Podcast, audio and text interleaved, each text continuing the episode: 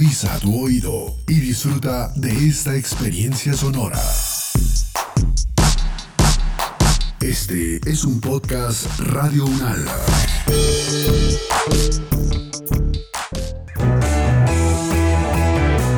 Salud Unal contigo y Control F. Tips para no comer cuentos. Con acciones pequeñas cambiamos el mundo.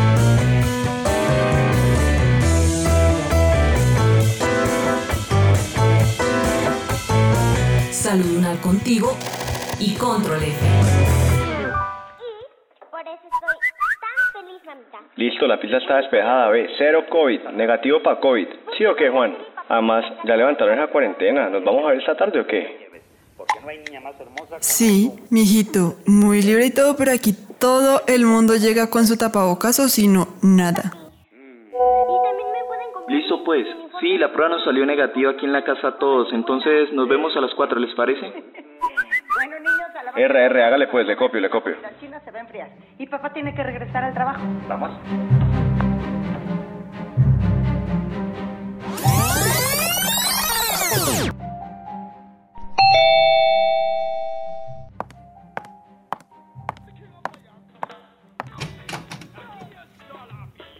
Vea pues, llegó la bestia con el tapabocas mal puesto. ¿Qué habíamos dicho? No, yo mejor me voy para mi casa. Ay, pero ya deja tanto show, ve. ¿Te vas a complicar por un tapabocas? Mira, aquí me está tapando la boca y para eso es que es, ¿no? ¿O para qué? Fer, por favor ponételo, no te cuesta nada. Así nos cuidamos todos. ¿Cuidarse de qué o qué? ¿Y una gripita boba ahí? Pss, lo que hay es que informarse es bien, Juan. Además, yo no estoy de acuerdo con eso del tapabocas. ¿No es que eso es un invento para controlarnos a todos? Además, lo que quieren es tenernos callados a todos nosotros. Y no, mijo, a mí no me van a controlar. No, no, no. Del COVID, Fernando. Juan y yo sí somos inteligentes. Nosotros no compartimos esas cadenas locas que le mandas a todo el mundo por WhatsApp. Calma, André, no le deja pegar. Pero, Fernando, ¿de dónde sacas todo eso del invento? Ya llevamos más de un año encerrados y el mundo entero se paralizó con el virus. Además, mira a todos los expertos en salud lo que han dicho. No fue que nos lo inventamos nosotros o algo así. Pues es que eso yo lo leo en unos grupos buenísimos. Eso está en las redes. Y además esa gente tiene información de primera mano. Contactos secretos en el FBI, la NASA, hasta en la CIA. Esa gente no se deja controlar. No son como ustedes dos. Y yo sí les digo una cosa, yo ese bozal no me lo pongo. No, no, no. Bueno, chao. Suerte entonces. Yo no me quedo si no se lo pone. Fer, ya está bien. Hazlo por André, por nosotros, ¿sí? Listo pues. Toca, porque es que si no me ahoga el bozal, me terminan ahogando ustedes dos con tanta cantaleta. Uy. Por fin. Eh, pero aléjate un poquito que me voy a tomar este jugo y lo mejor es guardar distancia. Ve, pero déjame ser. Mira, ya todo está mal, ¿no? Yo sí les digo una cosa, toca informarse. Si quieren, yo los invito a los grupos en los que yo estoy. Es que es rarísimo que ustedes no los hayan visto. A mí solo me salen puras noticias de esas. Y por eso es que yo no me dejo controlar. Primo, pues controlado sí parece, pero más bien para el otro lado. pero vengan, ¿ustedes sí escucharon el chismononún de los vecinos?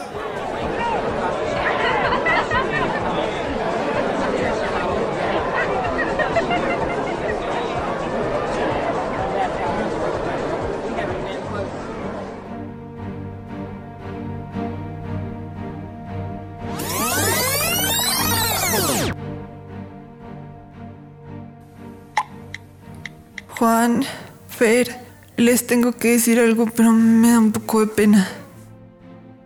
Me comenzó a doler mucho la cabeza y tengo como una gripa, con fiebre. Hoy más en la prueba, pero como estuvimos juntos hace dos días, porfa estén muy pendientes. Sobre todo tú, Fer, que tienes a tus abuelos ahí en la casa. ¿Qué? Uy, pero vení, ¿cómo así? ¿Y quién más que está enfermo en tu casa o qué? ¿Qué? ¿Pero tenés idea de dónde te contagiaste de pronto? ¿Y yo qué voy a saber? Lo único que sé es que estoy muy asustada, pero... No, pero espérate, hay un truco mejor, y mucho mejor que la prueba. Yo lo vi el otro día en un grupo en el que me mandan de todo. Vos lo que tenés que hacer es que tenés que esperar y aguantar la respiración, no sé, unos 10 segundos. Y dicen que si no sos capaz es puro COVID. Fácil. Fernando, ¿es en serio? Si ya todo el mundo sabe que sos más falso que las vitaminas del refresco. No, pero chicos, no se pongan a pelear, más bien todos tenemos que avisar en las casas y aislarnos ya mismo.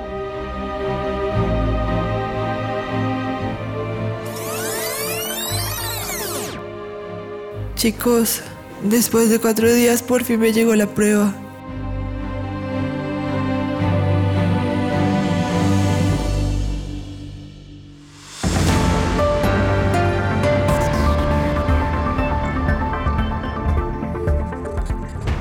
Información que salva vidas. Lo que debes saber para cuidar tu salud y la de quienes te rodean.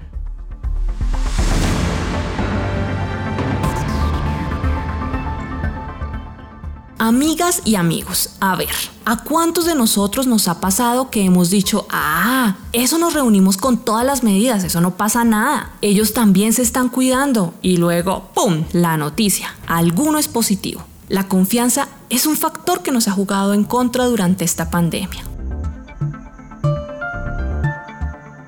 ¿Qué tal si escuchamos al doctor Jairo Morantes, médico internista y epidemiólogo de la Universidad Nacional de Colombia, quien nos cuenta por qué el exceso de confianza puede ser un problema más serio de lo que creemos? La cadena de falsa confianza consiste en esa errónea percepción que tenemos de seguridad de que no nos vamos a contagiar al estar con personas ajenas a nuestro hogar, porque supuestamente cumplen con todas las medidas de bioseguridad contra el coronavirus y por ende están libres del virus. Realmente es un autoengaño, con lo que buscamos justificar las reuniones bajo el argumento que nosotros y quienes participan de ellos se han cuidado. Esto lleva a que relajemos las medidas con estas personas y a un mayor riesgo de contagio. El riesgo de contagiarse en una cadena de falsa confianza es alto. El relajamiento de la población y la sensación de falsa seguridad han provocado rebrotes principalmente después de las festividades. Según datos de la Secretaría Distrital, aproximadamente 8 de cada 10 personas que fueron positivas habían asistido a una reunión en los días previos al diagnóstico. Y es que se estima que el riesgo de contagiarse puede ir desde un 30 hasta un 100%, depende del número de personas y de la ventilación del lugar. Y no solo eso, el problema es que además podemos afectar a familiares vulnerables. Desafortunadamente, estas reuniones son tan inseguras como cualquier otra reunión social. Las personas suelen disminuir las medidas de autocuidado cuando se encuentran con familias y amigos, ya que sin duda es difícil que las personas eviten saludarse de abrazos o de manos con familiares que no ven hace tiempo, pues somos seres sociales y con nuestros allegados buscamos contacto físico y pocos excluirían a algún miembro. Por ejemplo, en una encuesta del Hospital Mott en Estados Unidos se documentó que el 88% de las personas no excluirían a familiares de una reunión si estos presentaran síntomas y 75% no limitarían el contacto con niños o personas de alto riesgo durante esta. Para evitar caer en una cadena de falsa confianza, primero debemos tener en cuenta que no hay riesgo cero. Todos somos potenciales transmisores de la enfermedad, por eso hay que tratar de reunirse lo estrictamente necesario y cuando se haga, aunque se crea que el otro se cuidó, se deben tomar todas las medidas de seguridad. Lo mejor y más seguro es hacerlas de forma virtual y continuar así, conectados. Hay tres momentos claves. Antes del evento, procurar que sean breves, con pocas personas y realizarlas en espacios abiertos o ventilados. Familiares vulnerables deben atender la reunión de manera virtual. Durante el evento se debe evitar la música en alto volumen para no tener que alzar la voz y evitar compartir comida o homenaje. Además, limitar el consumo de alcohol ya que nos podemos relajar bajo sus efectos. Después del evento, lavarse bien las manos, cambiarse la ropa, avisar a las personas en caso de síntomas en los próximos días. Las medidas de bioseguridad se han convertido en un tema de dominio popular. En todo lado nos dicen lávese las manos, use tapabocas, mantenga la distancia, pero ¿realmente entendemos para qué son esas medidas? El profesor de la Facultad de Medicina, Manuel Vargas, quien es médico virólogo, nos ayuda a entender para qué sirven y por qué las necesitamos.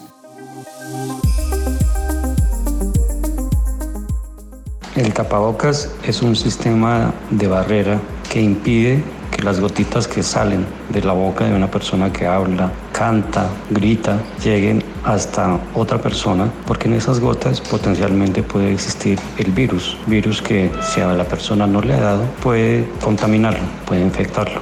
Hay diferentes tipos de tapabocas que difieren en cuanto al tamaño del poro. Unos se utilizan para espacios hospitalarios y otros, como los quirúrgicos, pues se utilizan para la gente en general. Hay gente que utiliza y hace su propio tapabocas y de esta manera pues también constituye un sistema de barrera para que las gotas que salen mientras las personas hablan, cantan o tosen pues lleguen a su nariz y lo contaminen.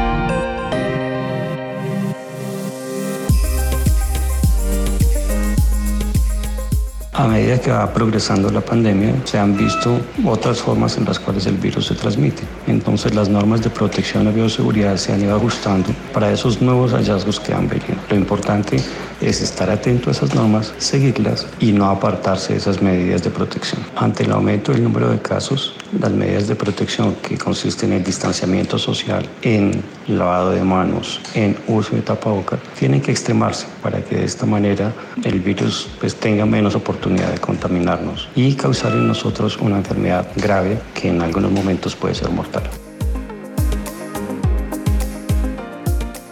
Hay algo que nos ha costado comprender, y digo nos porque a mí también me ha pasado, y es que ¿cómo así que nos dicen algo y en poco tiempo ya nos dicen otra cosa? Ah, primero nos dijeron que era como una gripa, un poquito más dura, pero gripa.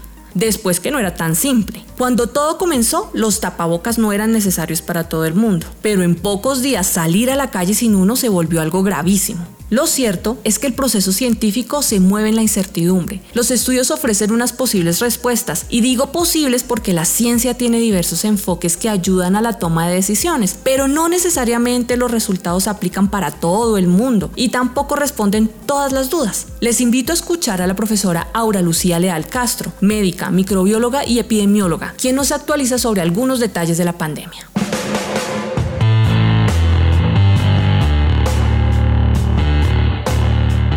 A lo largo de la pandemia se han establecido o se han identificado diversos eh, mecanismos o formas de transmisión del virus. Sin embargo, las que han mostrado más estrecha relación son la transmisión que se realiza a través de gotas cuando uno habla, tose o estornuda, la transmisión que se realiza a través de la vía aérea por inhalación de partículas del virus cuando son más pequeñas, especialmente en los ámbitos de atención de pacientes, en los hospitales donde se realizan procedimientos y también lo que tiene que ver con la transmisión por el contacto con secreciones respiratorias que pueden estar en nuestras manos o incluso en algunas superficies y que pueden contener el virus y encontrarlo durante algún tiempo viable y ser la otra forma de transmisión. Las instituciones educativas que inician los procesos de alternancia deben asegurar que están cumpliendo con un protocolo a nivel nacional que ya está establecido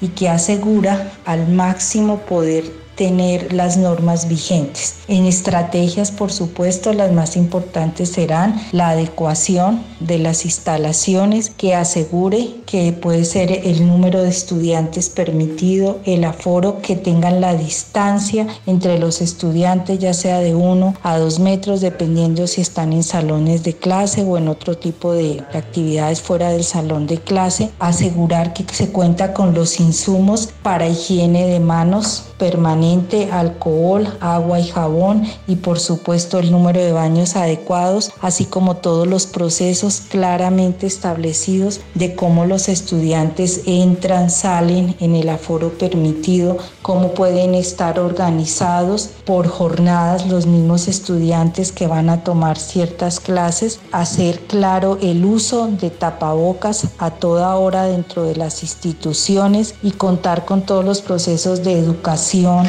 capacitación, monitoreo del estado de salud de los estudiantes, de los docentes, del personal administrativo que tiene que entrar a apoyar las actividades académicas, entrar y salir de las instituciones. Las personas jóvenes pueden estarse infectando más por varios factores. Uno puede estar relacionado con la circulación en la actualidad de algunas variantes del virus que parecen ser de más alta transmisibilidad, lo que haría aumentar, por supuesto, el número absoluto de personas de esta edad que son los que salen más, están más socializando y esto podría llevar a un aumento total del número. Por otro lado, el hecho de que la población mayor, que normalmente, pues además de estar más en sus casas ya está siendo vacunada. Pensaríamos que ya están pues en los países sobre todo con más alta tasa de vacunación pues estar obviamente ya menos infectados y esto hará que la población que todavía no está vacunada que además sale obviamente pueda por este cambio epidemiológico llevar a tener más porcentaje de casos en poblaciones de edades más jóvenes comparado con lo que se veía al comienzo de la pandemia.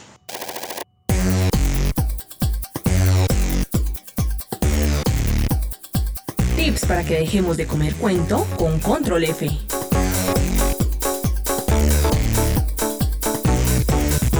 ¿Alguna vez has sentido que las redes sociales saben lo que piensas? ¿O te has puesto a pensar por qué siempre ves publicaciones de las mismas personas? Déjanos contarte que no es casualidad. Cuando navegamos en la web y en las redes, toda la información de las páginas que visitamos, los me gusta que damos, los comentarios que hacemos o las publicaciones que compartimos queda guardada. La idea con esto es que las empresas de tecnología conozcan nuestros gustos e intereses para, por un lado, mostrarnos contenidos que sean más llamativos e interesantes para nosotros y por el otro mostrarnos publicidad hecha a nuestra medida. Para esto existen una especie de programas que se llaman algoritmos y ellos se encargan de recopilar toda esa información para luego tomar decisiones sobre qué contenidos mostrarnos. Por eso parece que supieran lo que estamos pensando. Esto podría ser útil, ¿verdad? Porque en muchos casos terminamos viendo las cosas que más nos interesan. Pero también tiene su lado negativo, porque cuando solo vemos lo que nos gusta o con lo que estamos de acuerdo, nos quedamos con una parte muy pequeña de la realidad sin tomar en cuenta otros puntos de vista, otra información ni otras perspectivas. Y como los algoritmos son programas y no personas, no tienen la capacidad para saber si nos muestran información verdadera, falsa o manipulada. Por eso, si no queremos terminar comiendo cuento como le pasa a Fernando, lo mejor es siempre ampliar nuestro panorama, comparar otras perspectivas e informarnos con expertos de verdad. La información confiable es fácil de encontrar, pero tenemos que tomar primero la decisión de parar un momento y pensar si lo que estamos viendo es cierto o no, antes de creerlo o compartirlo.